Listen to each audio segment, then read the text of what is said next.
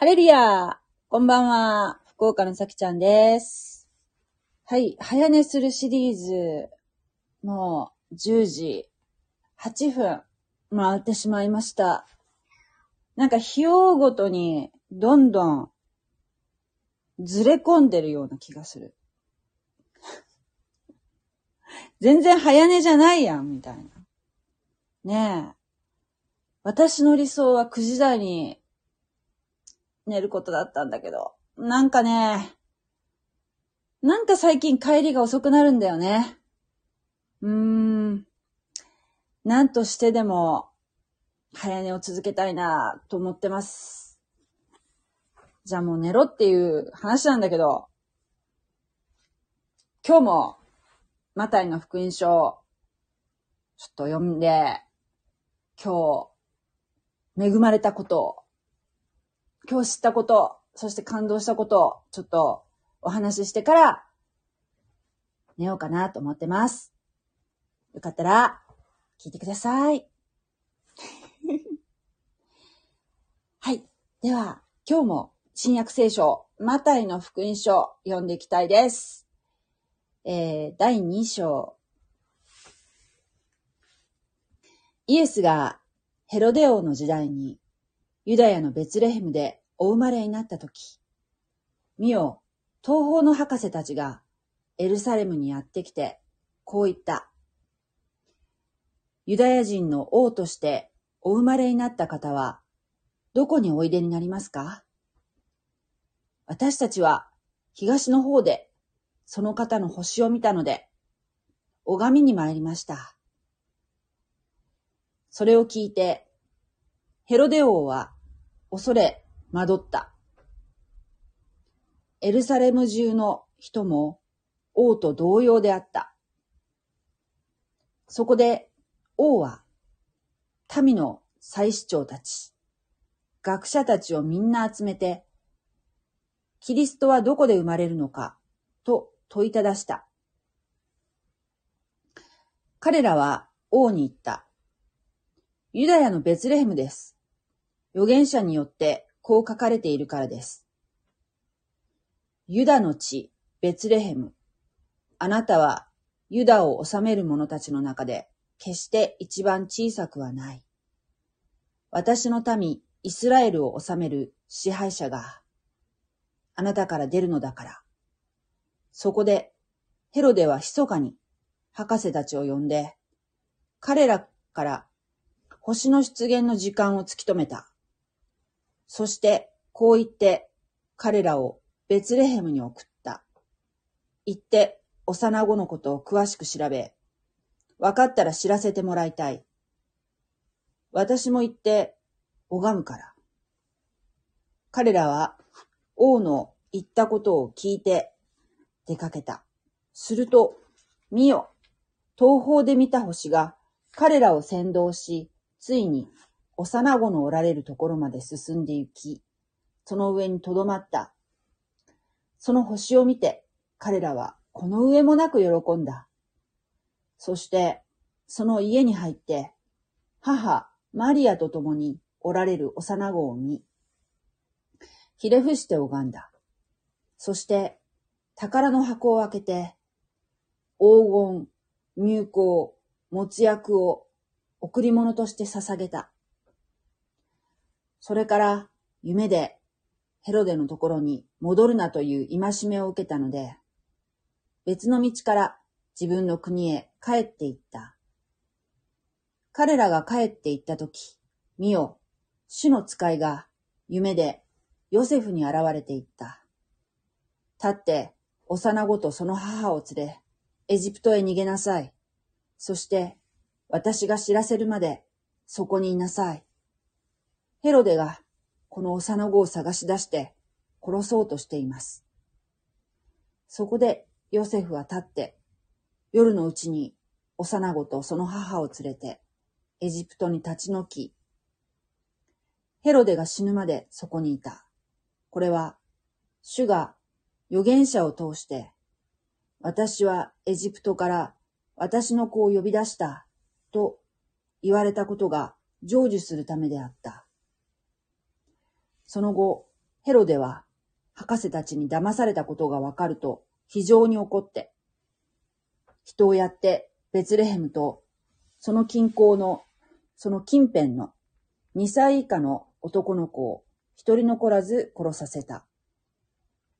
その年齢は博士たちから突き止めておいた時間から割り出したのである。その時、預言者エレミアを通して言われたことが成就した。ラマで声がする。泣き、そして嘆き、叫ぶ声。ラケルがその子らのために泣いている。ラケルは慰められることを拒んだ。子らがもういないからだ。ヘロデが死ぬと、見よ、主の使いが夢でエジプトにいるヨセフに現れていった。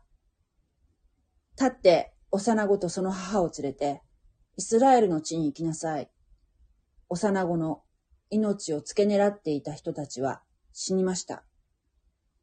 そこで彼は立って幼子とその母を連れてイスラエルの地に入った。しかし、アケラオが父ヘロデに代わってユダヤを治めていると聞いたので、そこに行って留まることを恐れた。そして夢で戒めを受けたので、ガリラヤ地方に立ち退いた。そしてナザレという町に行って住んだ。これは預言者たちを通して、この方はナザレ人と呼ばれると言われたことが成就するためであった。以上です。はい。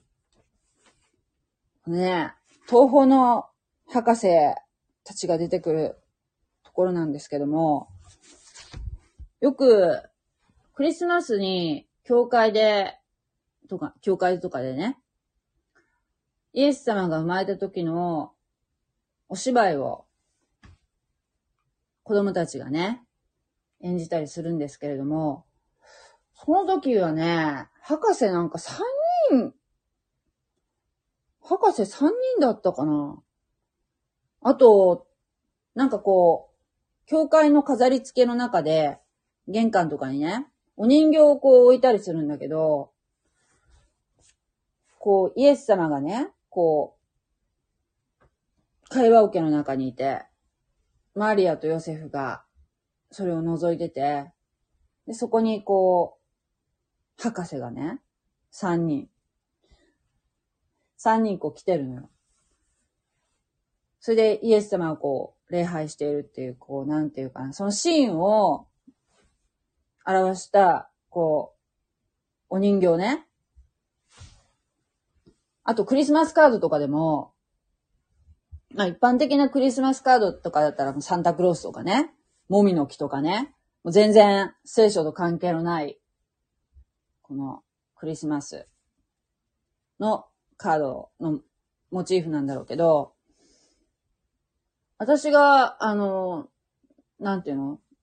キリスト教書店とかで買ったカード、やっぱり博士って3人だったような気がしたんだけど、博士が3人って、聖書にどこにも書いてないんですよね。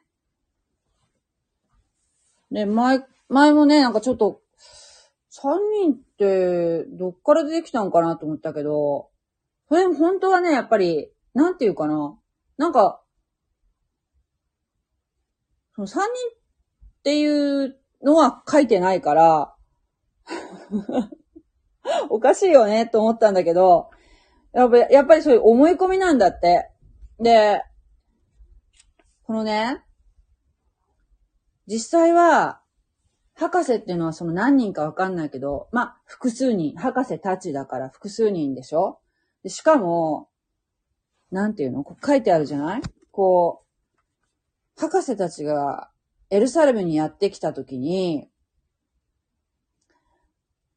この、ヘロデオね、ユダヤを治めていたヘロデオは恐れ惑った。でしかも、エルサレム中の人も同様ってことはびっくりしたってことでしょ？恐れ惑ったんでしょ？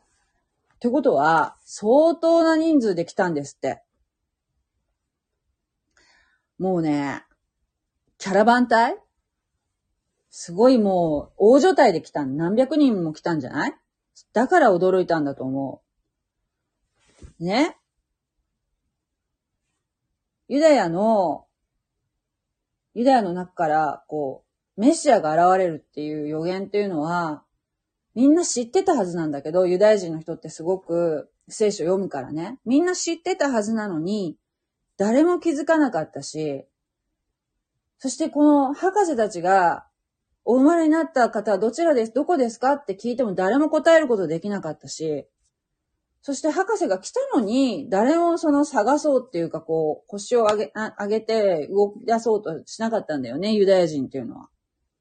それどころか、それを見つけて殺そうとしたって書いてあるじゃないですか。これ、すごく考えたらおかしなことですよね。で、東の方から東方から来た博士って言うけど、東方ってどっから来たのかなと思ったら、この聖書でね、東の方って言ったら、バビロンのことなんですって。バビロンって、あの、今で言うね、イラク、場所はイラク。そこから、わざわざ、キャラバン隊を組んで、もう、すごい大所帯で、きっとね、ラクダとかに荷物いっぱい乗せて、もうキンキラキンでやってきたんじゃないですか？ずっと長い距離を歩いてね、旅をして、そこまでして、そんなリスクを冒してまで、メシアが生まれたってことを知って、そして、来たのに、その当のユダヤ人たちは何にも分かってないっていうあんなにね、聖書をもう本当に根掘り葉掘り勉強してる方たちが、わからないっていう、このギャップですよね、驚きが。で、なんで、その、このバビロンのね、博士たちが、メシアが生まれたことが分かったのかっていうのも不思議じゃないですか。ね、こうさらっと読むと、なんか、あ、そうなんだって思うけど、よくよく考えると、すごく不思議なんですよね。でも、本当に前からわかんなかったんだけど、今日ね、ちょっと勉強して分かったのが、このね、バビロン捕囚っていうのがね、あった時に、ダニエル書っていうのがね、旧約聖書にあるんですけど、そのダニエル書っていうのを書いたのが、その、要するに預言者ダニエルなんですけど、このダニエルっていうのは、そのバビロン捕囚の時に、捕囚、捕囚の民として連れて行かれた人なんですね、ユダヤ人だけどね。で、だけど、そう言ってこう、捕囚、捕囚の民として連れて行かれたのに、すごく、知恵があって、もうみんなそのバビロンの人はこのダニエルをもめっちゃ尊敬してたんですって。で、ダニエル自身は、星占いとかはしないんだけど、神様の声を聞くことができたので、夢の解き明かしをして、あの王様のね、見た夢とかを。で、それでもう、ぴたりぴたりと、えー、いろんなね、ことを当てるっていう、こう、能力があって、本当にバビロンの人たちから重く用いられたですよ。ユダヤ人なのにね。で、その中の、そのダニエル書の9章、9章に書いてあるところに、そのメシアがね、何年後かに、何年後に、何年後にメシアが出るかっていう予言があって、それをね、その予言書を、要するに、バビロン捕囚で言ったダニエルを書いたものだからね、あの、バビロンの人はね、知ってたんだよね。そして、しかも、旧約聖書って基本的に、ヘブライ語で書かれてるんだけど、この部分っていうのは、ダニエルがアラム語で書いた、そうなんですよ。でアラム語っていうのは、バビロンの言語なんですって。でそれをずっとバビロンの人は大事にその予言の書をね、持ってた。だから、メシアが何年後に現れるっていうことを知ってた。ということなんですって。そしかも、バビロンの預言者で、バラムっていう人がいるんですけどね。この人は、ユダヤ人を呪おうと思ったのに、勝手に祝福の言葉が出て、出てしま、出てしまってね。逆にこうな、呪うんじゃなくて祝福してしまったっていう預言者なんですけど、この人が予言した言葉がね、民数記っていう旧約聖書の民数記の24章17節に書いてあって、でそこに、ヤコブから一つの星が昇りっていう言葉が、バラムのね、予言の言葉があるんですね。で、ヤコブっていうのは、これはイスラエルのことなんですけど、イスラエルから一つの星が昇りっていう予言。これも、要するにバラムってバビロンの預言者なので、その星が昇った時にメシアが誕生するってことを、やっぱりバビロンの人は知ってたんですね。で、この星っていうのは、天文学上の星、いわゆる星じゃなくて、こう、すごい不思議な動きをする星で、どうしてかっていうと、東からまず西に移動して、してるんですよ。バビロンからエルサレムの方にね。で、それを頼りに、博士たちは、星に導かれて移動してるんですね。かと思ったら、今度は、エルサレムからベツレヘムまで、北から南に今度は方向を変えてね、移動して、そして、イエス様がいる、その、イエス様がまさにいらっしゃるところに、の、イエス様のお家の上に泊まったっていうことなんですよ。こういうなんか、不思議なこの星の輝きっていうのは、社会なグローリーっていう、もう主の栄光ですよね。そういうふうに呼ばれるそうです。ね、博士、要するに、違法人。違法人ですよ。違法人に、その、ユダヤ人ではなくて、違法人に、イエス様がお生まれになったってことを知らせてくださったって言うんですよね、神様がね。で、ルカの福音書には、この博士じゃなくて、誰に現れたかっていうと、羊飼いたちに現れてるんですね。で羊飼いっていうのはユダヤの中ではものすごく底辺の人。もうすごく貧しくて、なんていうかな、もう、本当にもう下に扱われてる人なんだけど、その人たちにも現れた。でも、当のすごくユダヤのその、祭司長とか王とか、そういう人たちのところには、えー、生まれたってことを表さなかったんですね、神様っていうのは。それもすごく不思議だなと思いますね。うん。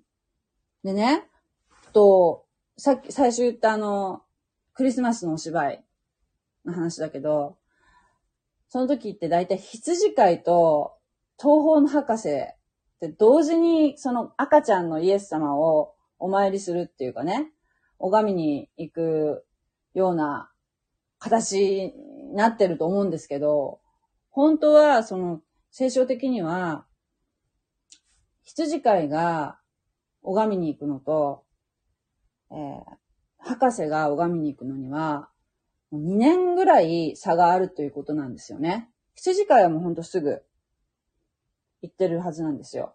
だけど、博士はその星を見つけてから、そのたどり着くまで、えー、そこのね、あの、イエス様がいらっしゃるところまで旅をしてるじゃないですか。から、2年。2年かかってる。だからその時差があるってことも、今回、分かったので、すごく驚きました。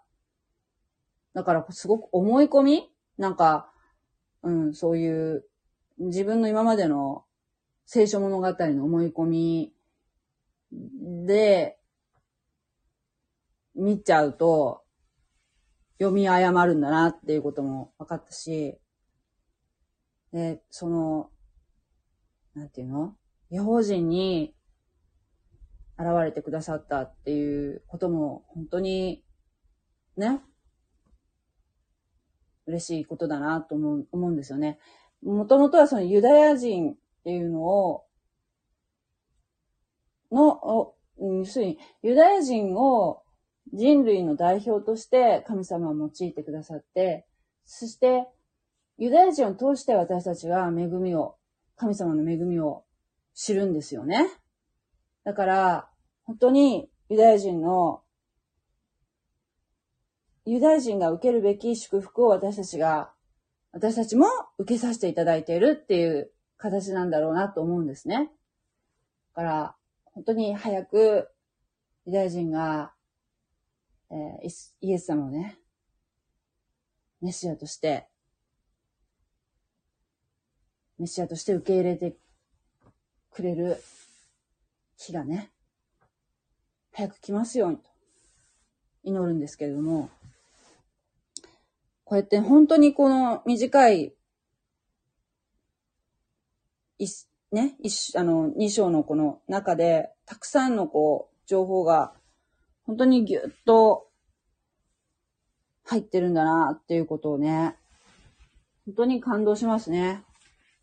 もう本当に奥深いなと思う。まあ、全然まだもっと言いたいことはあるんだけど、あんまりね、いっぺんに言うとなんか、私も 混乱するので、今日はこれぐらいにしときます。あ、そう、もう一個言っとき、言っときたい。博士たちが、贈り物をね、イエス様に送った、その黄金と入香と持つ役なんですけど、黄金は、黄金って言うとゴールドですよね。あれは王の印なんですって。入香っていうのは、いい香りがするものですよね。どんな香りか私はちょっと嗅いだことないんだけど、祭司が神殿に持って入る神聖なものなんだそうです。ことで、まあ要するに聖なるものだから、神様っていう意味がある。イエス様は神様。イエス様はね、王様で、そしてイエス様は神様で、そして、持つ役っていうのは、これは死体に塗る、腐敗止めのために死体に塗る、えーものなんだそうです。これは、イエス様が十字架の死を迎えられるっていう、もう生まれながらにして、もう十字架の死っていうものを、えー経験されるという、もうそれを表している。この贈り物がね、すごく予言的ですよね。で、この貧しいヨセおお父さんのね、要するに義理のお父さんの、イエス様のお父さんのヨセフさんっていうのはもう貧しい貧しい、寒村の大工さんだから、その神様にね、エジプトに逃げなさいって言われたって、普通、ロギンがないじゃないですか、旅費が。でどうやって逃げたのかっていうと、この贈り物がすごく一つ一つ高価なものだからね。これを売って、これでエジプトに逃げてそこに滞在することができたのではないかっていう話も今日知りました。うん。そういう、そうやってね、もう神様はすべて備えてくださるし、そして、旧約聖書の予言がね、一つ一つ成就したこともここに示されているから、もう本当に旧約聖書と新約聖書っていうのはもう隔てがなく、全部繋がってて、そしてまるでパズルのように、パチッパチッパチッと、絶妙に、成功に組み合わさって、一貫性があるっていうところにも本当に驚きますね。これからも私、もっともっとね、このマタイの福音書を、学んでいきたいなと思ってます。はい。昨日、この、こんな風にもマタイの福音書のことを 昨日から言ってるけど、実は昨日もうめっちゃ興奮してなかなか寝つけなくて、大変でした。でもね、もうあの、本当に聖書って面白いなって思ってます。はい、以上です。ありがとうございました。あ、あ、なんか、リオンさん。はじめ、どうしたらいいんだろうこれ。はじめまして。どう、どうしたらいいんだろうどうしたらいいのかはじめまして。どうしたらいいかわかりません。リオンさんもクリスチャンなんですよね。なんか、ちらっと見ましたけど。ありがとうございます。なんかあのー、メッセージ。初めてです、こんな。なんかね、もう嬉しいです。なんかこう、あ、クリスチャンじゃないんですか？マジですか？あら、本当ですか？なんか、クリスチャンかと思ってました。ぜひ、あのー、あ、聖書とか、あ、読みました。読まれたんですね。ということは聖書をお持ちってことですか？これどうしたらいいんだろう私、なんかね、わかんないんだよ。聖書読まれたんです。ああ、持ってらっしゃるんですね。なんか、本当に、え、それは自分で買ったんですか？聖書。自分で買ったの？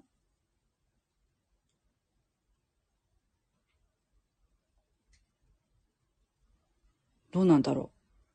学校が例えば、学校で買ったとか、学、幼稚園が、なるほど。幼稚園がね。なるほどね。それは、あ、幼稚園がそういう学校だったら、あとこだったら、聖書くれるんだね。うん。くれるっていうか買ったのかもしれないね。うん。で、で、中学に入るまでに。うん。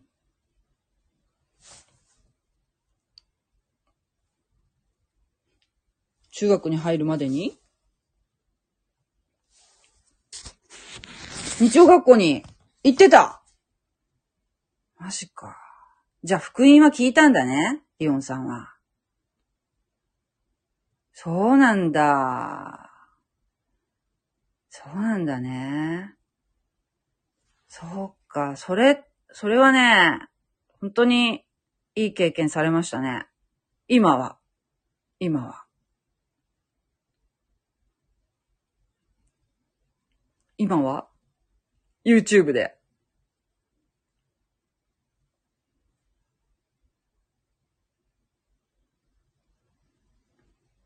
あそう、中川牧師の見てるんだ。ハベストタイムでしょ？うん。すごいよね、中川牧師。私も聞いてます。中川牧師のね、もう見るし、あと、あとほら、あの、シンガポールのね。うん。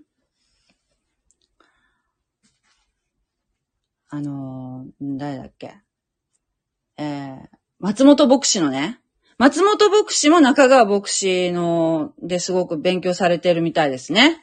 松本牧師の YouTube、YouTube の聖書講座の、もう聞いたりされますか？それはされないのか？な中川牧師のだけかな？うん。すごくね、あとね、あとね、あれなん、なんてチャンネルかな？え、なんかね、エイコ先生っていうね、あの、イスラエルにずっと、20年ぐらいね、い20年ぐらいだっけな？ずっとあの、行ってらした、えー、先生が言ってるなんかね、そういう、あの、聖書をイスラエルの視点で見るっていうね。あ、そうなんだ、中川牧師。松本牧師もあれいいですよ。私よくコメントしてるんですね。もうね、あの、松本牧師も、その、すごく聖書をね、もう、要するに、誤りのない、本当にもう、神の言葉として、解き明かしをされる方なので、あの、なんていうの、福音、福音派の方ですよね、おそらく。はい。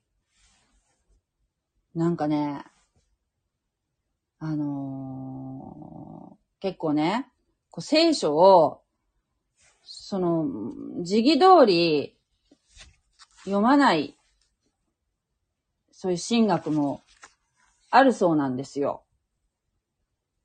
そういうのをね、私もちょっとね、まだね、ペーペー、ペーペーというかまだなってそんなに6年ぐらいしか経ってないのでね、信仰を持ってね。だから、あの、そんなにめちゃめちゃ詳しいわけじゃないんですけど、自由主義神学っていうのがね、すごく日本では多いそうなんですね。で、私がある牧師からに質問したことがあって、その自由主義神学っていうのはどうなんですかっていうふうになんかこう聞いたら、自由主義神学もいいところはあるんですよってその先生はおっしゃったんですよ。どういうことかっていうと、要するにその、その、キリスト教の歴史の中で、すごく極端に、なんていうかな、オカルトじゃないけど、そ、そっちのなんていうかな、あまりにもその霊的な方に、えー、傾いたっていうことがあったらしくて、それのゆ、ゆ、うん、それのなんかその、もっと、なんていうかな、聖書を科学的に、もう切り刻んで読んでいこうっていうのが自由主義神学で、で、もっと、なんていうかな、こう、ぐんとこう、左に寄ったのをこう、右に戻すみたいな、なんかそういうふうな、まあ、左とか右とかそういう、あれ、あれはなくて、イデオロギーとは関係ないんだけど、要するにこう、極端に行ったものを極端に戻すっていうような、そういう意味としてね、あの、なんていうかな。まあなんか、聖書をもっとなんていうかな、もう細かく、例えばマタイの福音書っていうのはマタイが書いたんではないんじゃないかっていう視点で見るとかね。そういうものらしいんですよ。だから、あまりにも極端に霊的な方に傾いてるのを戻したっていう意味では自由主義神学の意義があるっていうふうにおっしゃったんですけど、ただそれもやっぱり極端な方、ものなので、私はやっぱり中川牧師がおっしゃるように、聖書はそのまま、そのままですよ。素直に受け取るのが一番私は自然だと思いますね。自分が言ってる教会もどっちかっていうと、まあ、そのまま神の、それはもう神、神の霊感によって、その聖書っていうのは書かれているっていう立場で、あ、はあると思うんですね。前の教、前言ってた教会はどっちかっていうと、もうちょっとこう、自由主義神学に近い感じだったかなと思うんですけど、日本はすごく自由主義神学が、の方が、あ実は多いそうなんですね。なんかそれは、いいのか悪いのかちょっとわかんないんですけど、だからね、牧師の中でもイエス様が復活したってことを 信じてない牧師っていうのも実はいるそうなんですよ。となると、それはもう、なんていうの？クリスチャンって言えないんじゃないかなって、うん、思ったりもするんですよね。それに、復活信じないと、あれですよ、救われたってことになれ、なりませんよ。聖書的には。あの、リオンさんね、多分もう本当にご存知だと思うんですけど、中川牧師のとかもね、ご覧になってるからわかると思うんですけど、別に教会に毎週通ってるのが救われたクリスチャンというわけではなく、で、何年も通ってても、このように、牧師であっても、その福音の三要素っていうのを信じてない方もいらっしゃるんですね。